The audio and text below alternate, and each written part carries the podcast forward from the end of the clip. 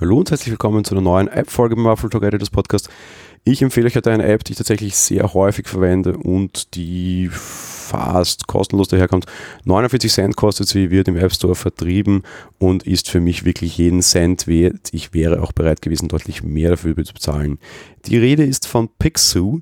Das ist eine Screenshot-Stitching-App. Was kann das Ganze? Naja, der Name sagt eh schon sehr genau, man kann Screenshots miteinander verbinden. Jetzt muss man zugeben, iOS wurde ja der Umgang mit Screenshots deutlich verbessert. Da kann man Screenshots mittlerweile annotieren und sonst irgendwas. Aber was irgendwie noch so ein bisschen fehlt, ist eben die Zusammenstellung von Screenshots, wenn man denn mehrere macht. Das ist, glaube ich, jetzt durchaus nicht nur ein Thema, das es irgendwie Presse, so wie ich quasi hat, wenn irgendwelche App-Tests sind und man da irgendwie ein möglichst schönes Sujet bilden will, sondern kann durchaus, glaube ich, auch ein sehr täglicher Anwendungsfall sein. Zumindest ist es bei mir so. Grundsätzlich ist die Idee sehr einfach. Man nimmt einfach Screenshots her und kann diese in gewissen Rastern zusammenstellen. Naja, wozu das große Aufwand? Das kann ja im Endeffekt auch schon ein Shortcut bei Apple.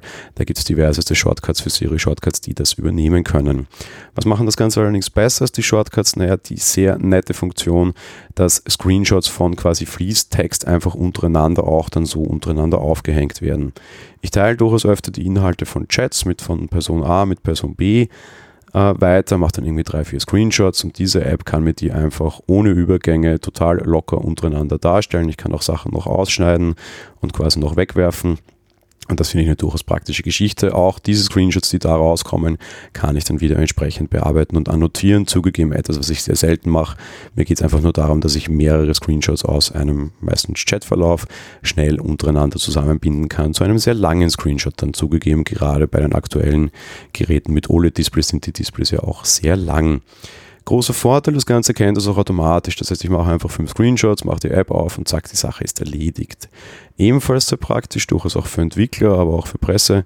Man kann ganz einfach einen Screenshot von einer kompletten Webpage erstellen. Das heißt, man macht einfach äh, eine, eine, eine Action-Extension gibt es da.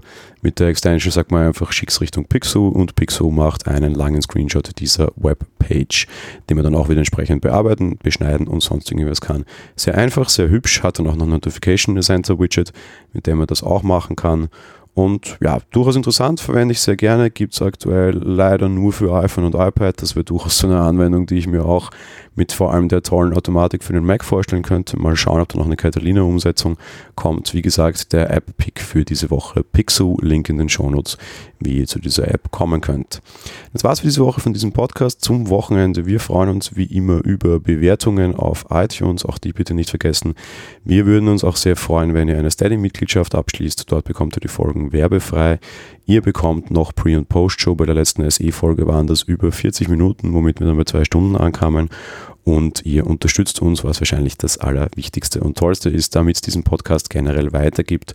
Und samstags gibt es auch immer noch die Wochenzusammenfassung aller News, exklusiv für unsere Steady-Abonnenten. So, und das war's dann auch für heute. Wir hören uns dann nächste Woche am Montag wieder. Bis dahin, ciao.